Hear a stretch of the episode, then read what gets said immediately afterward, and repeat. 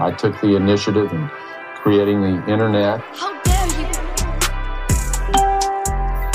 I broke the internet. Letzte Woche im Internet mit Dora, Popkultur Pro aus Berlin. Präsentiert von Granny, der Kreativagentur für Entertainment. Damit seid ihr up to date, was die aktuellen Themen im Netz angeht. Immer unter 30 Minuten, immer mit Dora.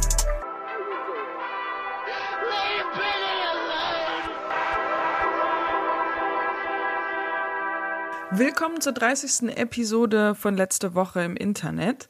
Wir haben letzte Woche keine Episode gemacht. Das hat mit der Lage in der Ukraine zu tun.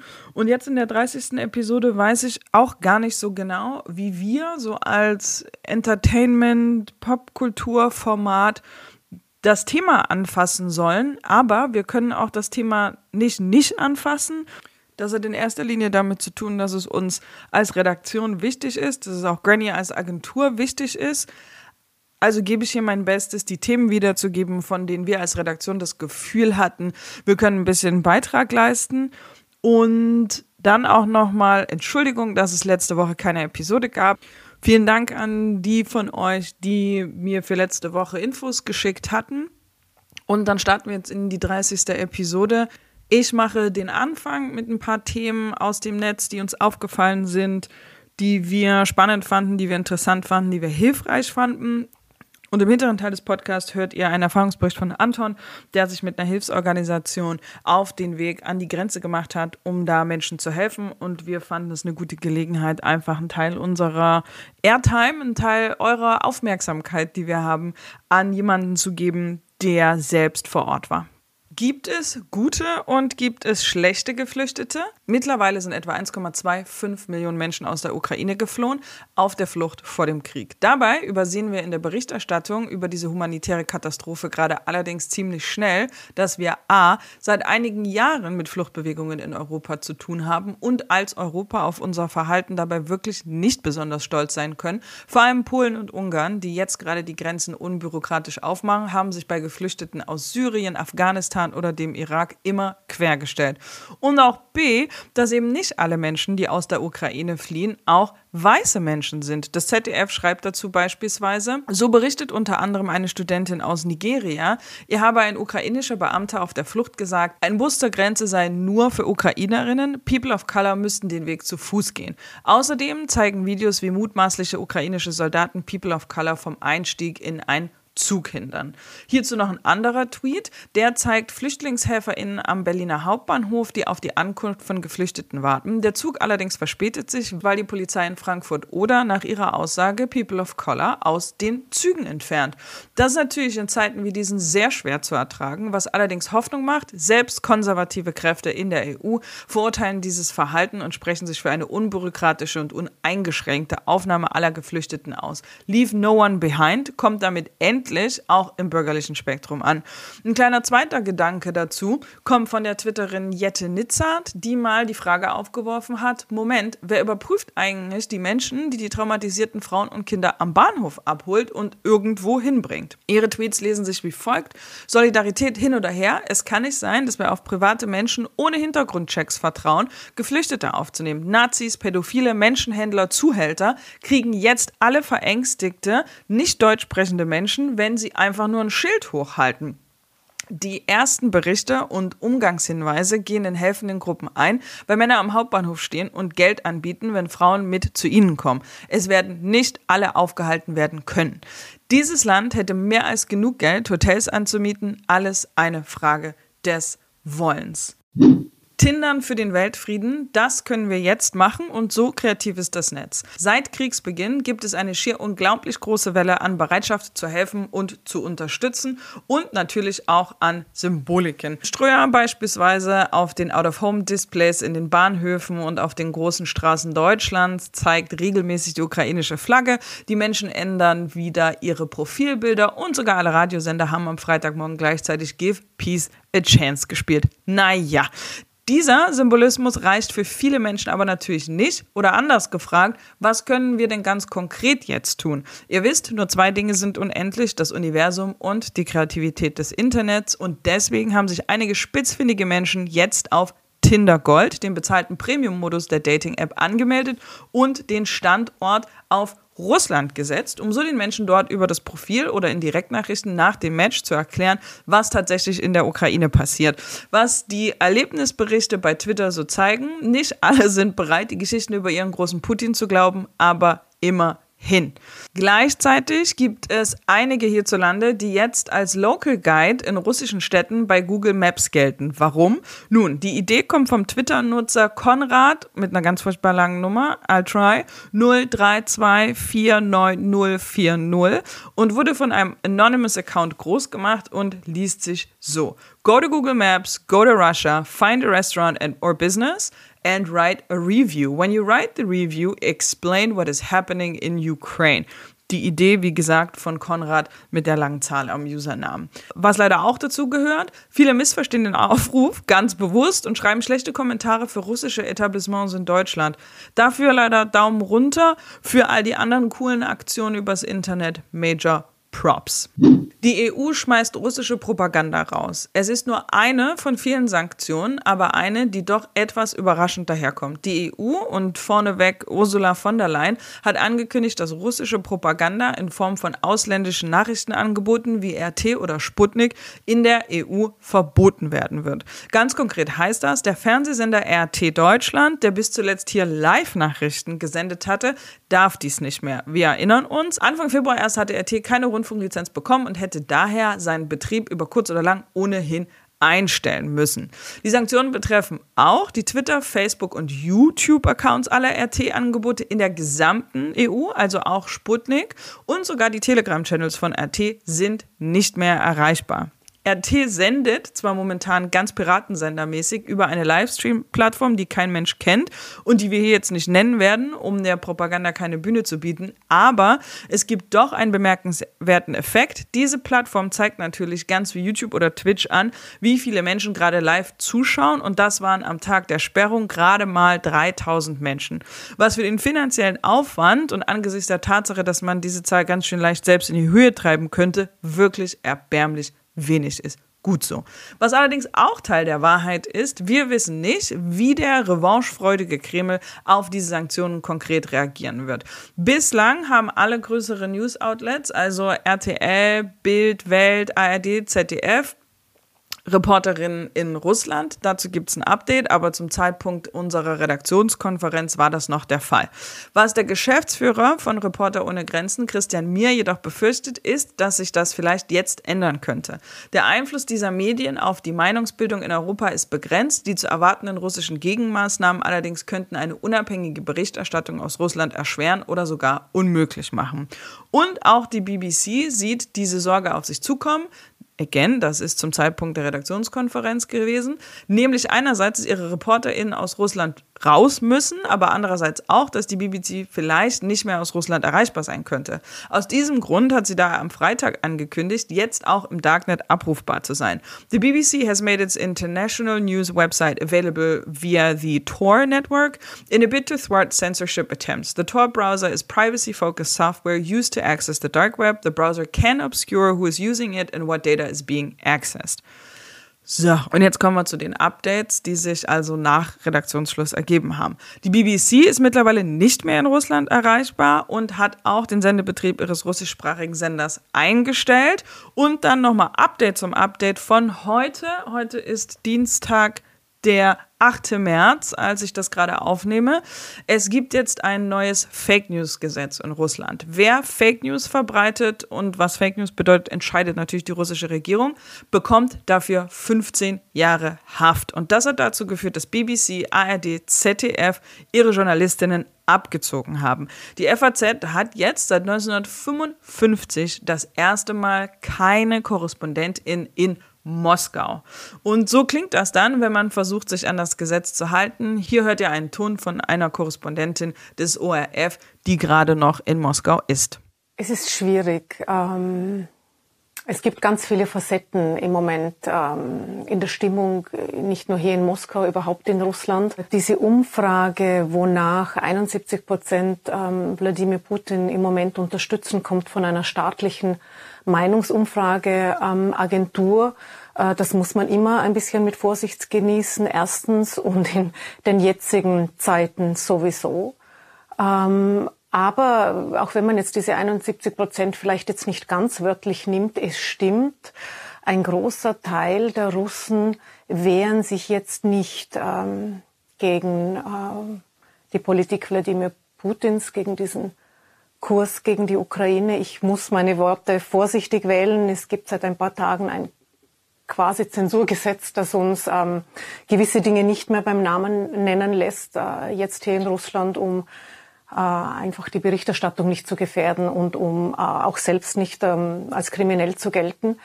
Äh, aber viele Russen wissen gar nicht, was wirklich passiert in der Ukraine. Wie reagiert der Kapitalismus?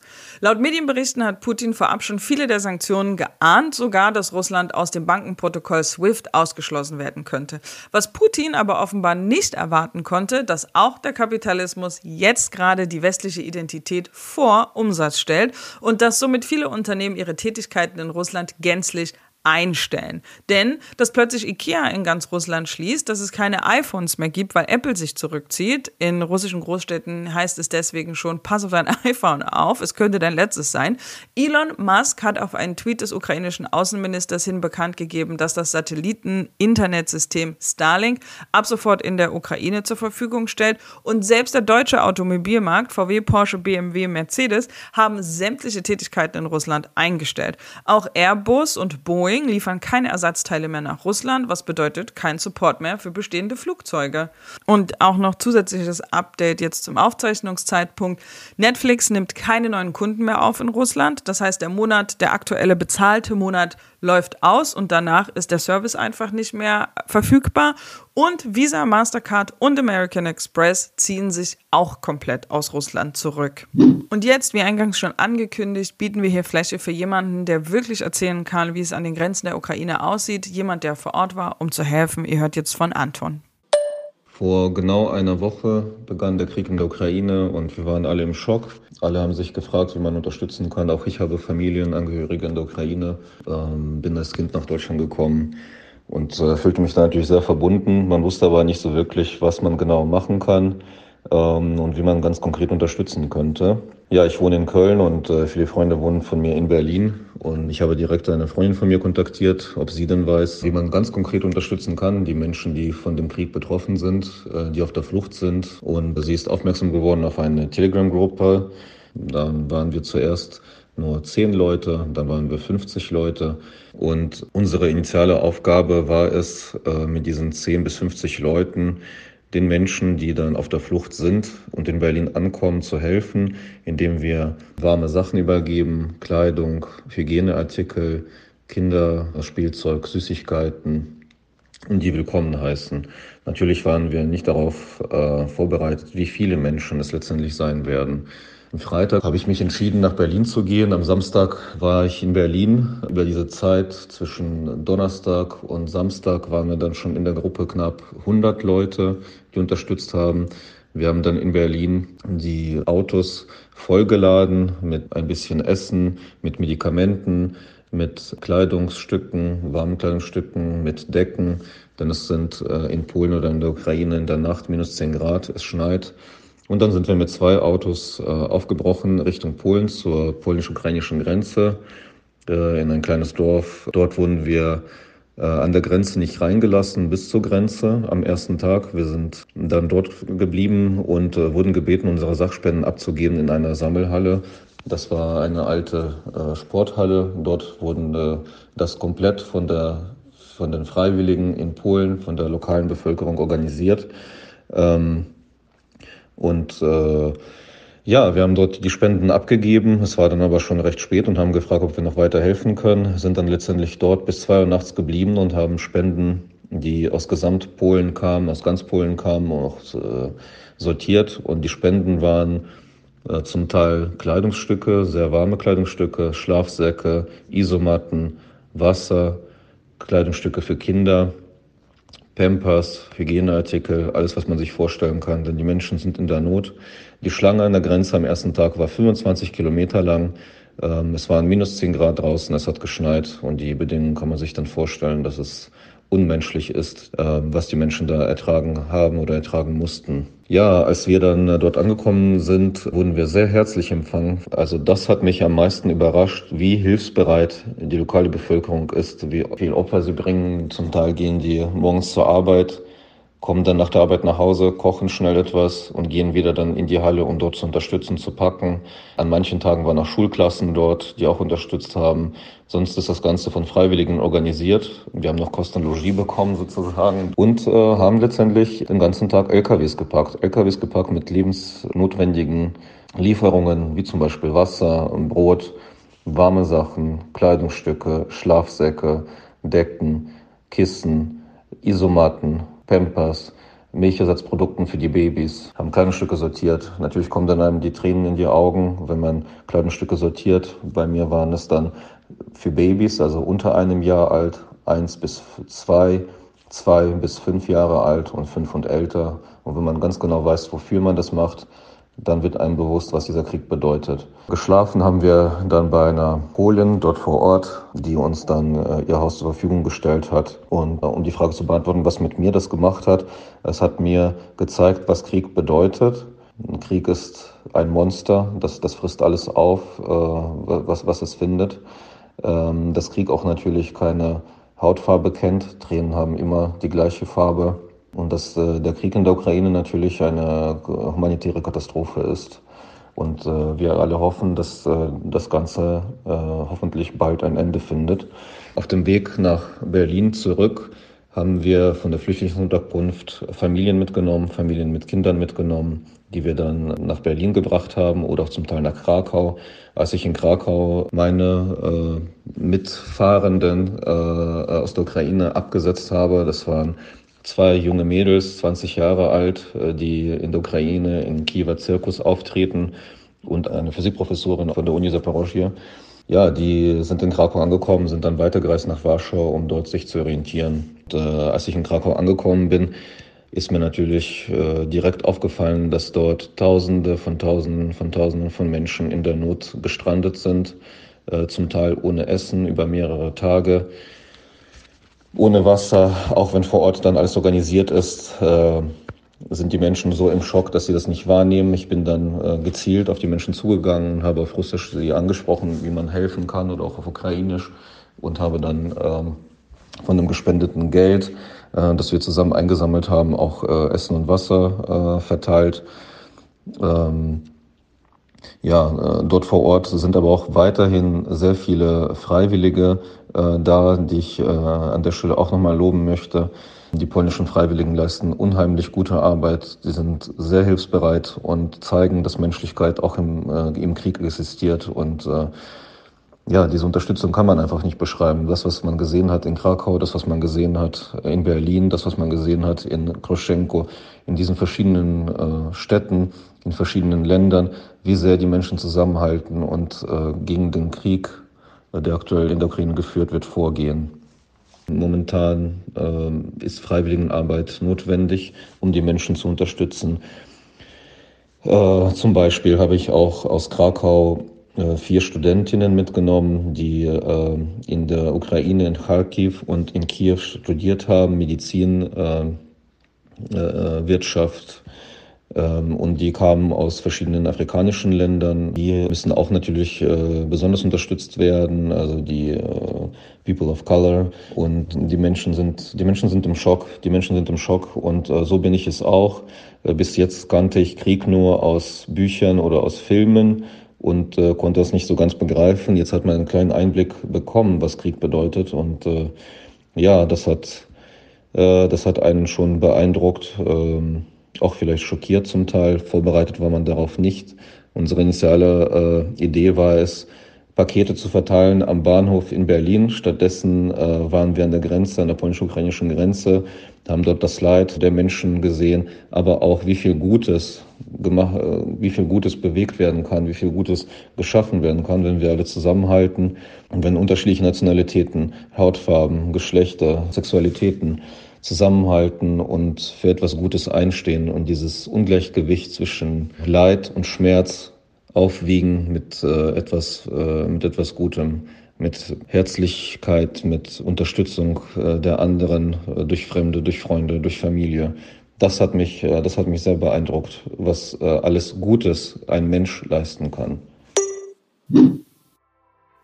Das war die 30. Episode von letzte Woche im Internet. Was diese Woche im Internet passiert ist, hört ihr dann am nächsten Mittwoch.